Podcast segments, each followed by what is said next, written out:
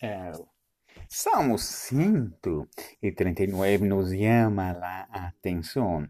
Posee una de las declaraciones más claras tanto de la omnisciencia divina, el hecho que Dios sabe todas las cosas, y de la omnipresencia divina, el hecho que Dios está presente en todos los locales.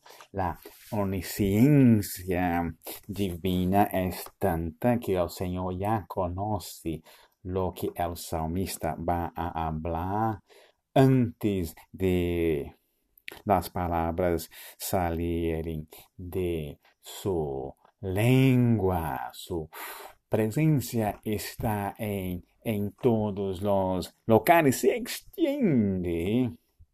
mismo hasta el sepulcro. Es interessante que en outros salmos há a sugerência que nadie puede alabar a Deus em el sepulcro, pero la idea acá en el que es si eso pasa, la razón no está en ausência divina, porque la presencia de Dios se extiende a todos los locales. Sin embargo, al hablar de la omnipresencia y la omnisciencia divina, el salmista no está se preocupando mucho con la especulación filosófica ni teológica. Su visión es más relacional.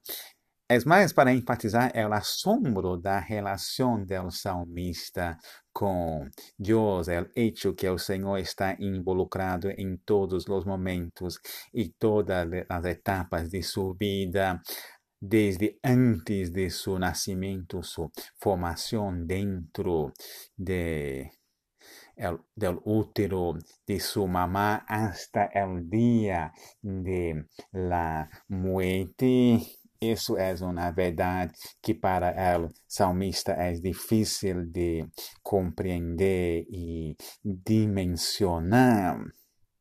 É interessante que a omnisciência e omnipresença de, um, de Deus acá é, é diferente do que vemos em alguns dos textos de Job.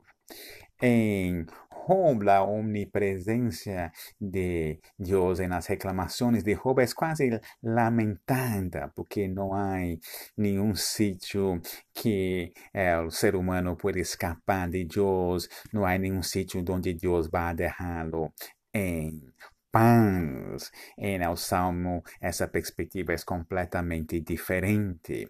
La omnisciencia y omnipresencia divina es motivo de regocijo, conforto y adoración.